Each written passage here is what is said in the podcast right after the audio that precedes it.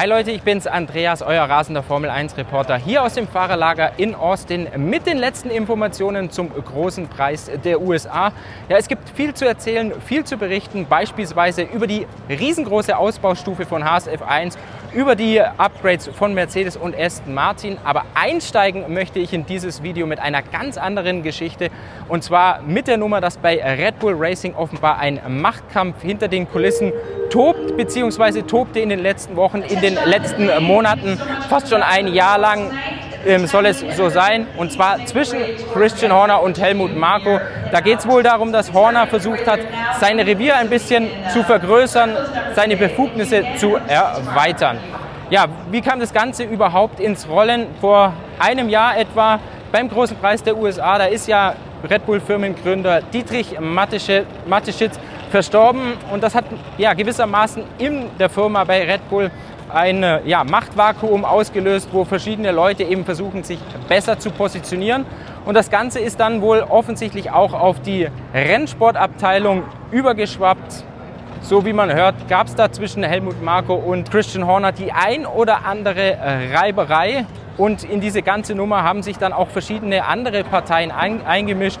Zum Beispiel der neue starke Mann bei Red Bull in der Firma an sich, Oliver Minzlaff, oder auch die thailändischen Miteigentümer. Ja, so offiziell wird die ganze Nummer bestritten. Max Verstappen, der wurde beispielsweise in der Pressekonferenz am Donnerstag in Austin dazu befragt. Er sagt, das sind Gerüchte, die von außen reingetragen werden. Verstappen sagt, dass bei Red Bull eigentlich doch alles harmonisch sei, dass jeder im Team wisse, worauf es ankommt, dass jeder wisse, was er selbst zu tun hat. Verstappen hat aber gleichzeitig auch betont, dass alle wichtig sind für den aktuellen Erfolg, den das Team hat. Also ein Christian Horner, ein Helmut Marko und dass doch alles so bleiben soll, wie es aktuell ist. Denn die Erfolgsmaschine Red Bull, die rollt ja in diesem Jahr extrem. 16 der 17 Rennen hat das Team gewonnen. Max Verstappen, der steht hier in Austin vor seinem 50. Grand Prix-Sieg überhaupt in der Formel 1. Aber ganz offensichtlich ist, ja, ist es bei Red Bull auf der Rennstrecke nicht spannend genug, also hat man so den ein oder anderen internen Kampf angezettelt. Christian Horner, der ist jetzt ja in der Woche vor dem Grand Prix der USA gewissermaßen in die Offensive gegangen, versucht diese Gerüchte, die sich da um Red Bull ranken, zu widerlegen. Er hat gesagt, er hat ein nach wie vor sehr, sehr gutes Verhältnis, ein enges Verhältnis mit Sportchef Helmut Marko. Wenn man dort aber beim Grazer Doktor, also bei Helmut Marko zwischen den Zeilen liest bei einem Interview, da liest man dann schon eher raus bei verschiedenen Geschichten, dass es da doch an der einen oder anderen Stelle geknarzt hat ähm, und dass ja, die beiden sich nicht immer grün waren. Aber jetzt muss man, glaube ich, dazu sagen, beide wären gut beraten, wenn man jetzt da nicht einen wirklich riesengroßen Machtkampf austrägt. Helmut Marko, der ist be bekannt für seine harte Hand. Er ist ja bei Red Bull sowas wie der Botschafter. Er ist der Mann, der die ja nicht immer leichten Entscheidungen trifft, die unpopulären Entscheidungen, wie beispielsweise die Degradierung in diesem Jahr von Nick de Vries. Christian Horner, der ist da ein bisschen anders gepolt.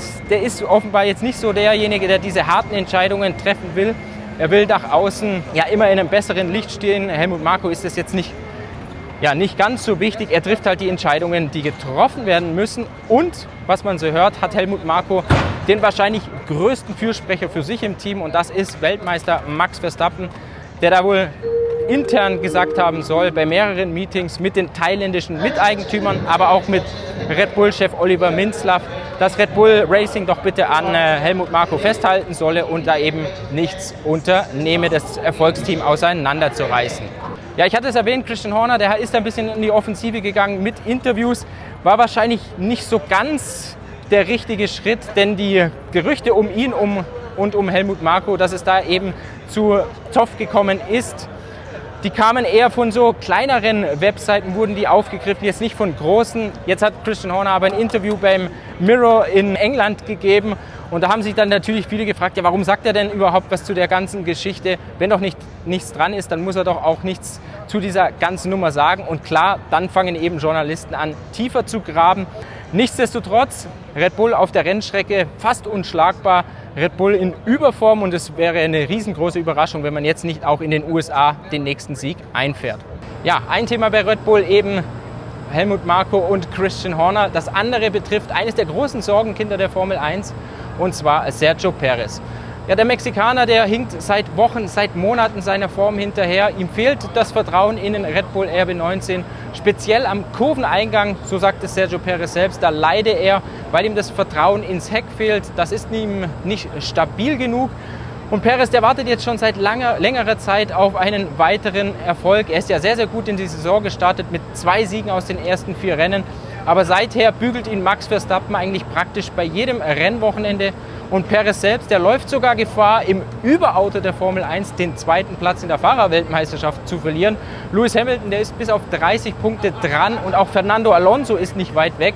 Und ich glaube, Sergio Perez, dem muss schon bewusst sein, dass dieser zweite Platz die Mindestanforderung an ihn ist, weil sonst Red Bull gewissermaßen die Argumente ausgehen, um ihn weiter zu schützen, um ihn weiter öffentlich zu schützen und eben zu, weiter zu sagen, ja, dass Perez fest im Sattel sitzt und auch 2024 im zweiten Red Bull Platz nehmen darf. Es ranken sich auch ähm, Gerüchte um einen möglichen Rücktritt von Sergio Perez, den er beim Grand Prix von Mexiko in einer Woche verkünden soll. Perez selbst hat jetzt gesagt, nein, das stimmt nicht, ist Blödsinn. Er denkt nicht an Rücktritt, sondern er will alles dafür tun, sich aus diesem Sumpf, aus dem Schlamassel selbst herauszuziehen, wieder der alte Sergio Perez zu werden. Er ist dazu 100% zuversichtlich, dass ihm das auch tatsächlich gelingt. Perez sagt, ich sitze 100%ig 2024 im Red Bull. Und wie man hört, soll ihm bei Red Bull auch intern der Rücken weiterhin gestärkt werden. Es gab da wohl noch mal ein Gespräch jetzt vor dem Rennwochenende in den USA zwischen Perez und der Teamleitung, wo man noch mal klar gesagt hat, du bist unser Mann für 2024. Aber ganz klar, Perez weiß, er muss abliefern, er muss Weltmeisterschaftszweiter werden. Ein weiteres Sorgenkind, um es den auch Gerüchte gibt, das ist Lance Stroll. Dem wird ja immer wieder vorgeworfen von verschiedenen Seiten, ja, dass er lustlos an die Sache herangeht, dass er nicht wirklich brenne für die Formel 1. Jetzt wurde Stroll in Austin gefragt, ja, ob er denn überhaupt noch Spaß an der Formel 1 am Rennfahren hat. Er sagt ja. Und ja, da gab es jetzt irgendwie nichts, was darauf hindeuten würde, dass äh, Stroll das Handtuch wirft, dass er 2024 nicht mehr in der Formel 1 fahren könnte. Und er hat ja gewissermaßen auch eine Jobgarantie. Vater Lawrence Stroll ist der Teambesitzer von Aston Martin und solange Lance fahren will, wird er dort auch fahren dürfen. Das Team hinter mir, Haas, bringt das größte Upgrade-Paket, die größte Ausbaustufe für den US Grand Prix. Beim Heimspiel, da baut Haas sein fast komplettes Auto um. Das Bodywork ist größtenteils neu, betrifft die Seitenkästen, betrifft die Motorabdeckung, betrifft aber auch den Unterboden, speziell dort im vorderen Bereich, nicht ganz so sehr im hinteren.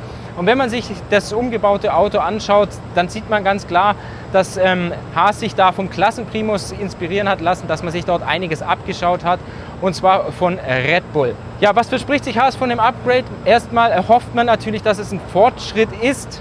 Kann man sich jetzt nie ganz so sicher sein, ob die Windkanaldaten auch tatsächlich dann ankommen. Vielmehr geht es aber darum, mehr Konstanz ins System zu bringen, dass das Auto die Reifen nicht ganz so sehr mehr hart rannimmt, aber speziell eben im Hinblick auf die nächste Saison zu lernen und zu sehen, ob dieser Konzeptwechsel dann tatsächlich auch fruchtet. Wir hatten noch was Neues dabei. Mercedes einen neuen Unterboden.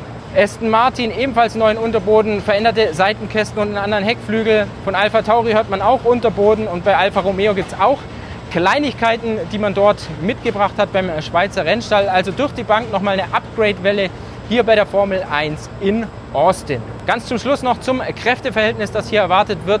Also Red Bull sollte eigentlich allen davonfahren, weil diese Rennstrecke der Circuit of the Americas Allrounder-Qualitäten verlangt. Man muss hier gut sein in langsamen, mittelschnellen und schnellen Kurven, braucht ein schnelles Auto aufgeraden, Bremsstabilität, Traktion, all das hat der Red Bull RB19 und der Red Bull RB19, der hat das breiteste Arbeitsfenster, deshalb ist es auch leichter für die Ingenieure, Kompromisse einzugehen, die passende Abstimmung zu finden. Nummer zwei, da darf spekuliert werden, wird es McLaren, das Team der, der Stunde aktuell in der Formel 1, oder doch Mercedes, Ferrari oder Aston Martin. Ja, bei Mercedes, da hört man, der Unterboden, der soll so zwei Zehntelsekunden bringen. Bei McLaren ist man nicht ganz so optimistisch gestimmt wie in den letzten Rennen aufgrund der langsamen Kurven, die es hier in Austin gibt. Nichtsdestotrotz sagt Lando Norris, dass er daran glaubt, dass man um den zweiten Platz hinter Red Bull kämpfen wird können. Also da dürfen wir gespannt sein, wie sich dieses Rennwochenende hier in Austin, ja, was da so alles abgehen wird auf der Rennstrecke.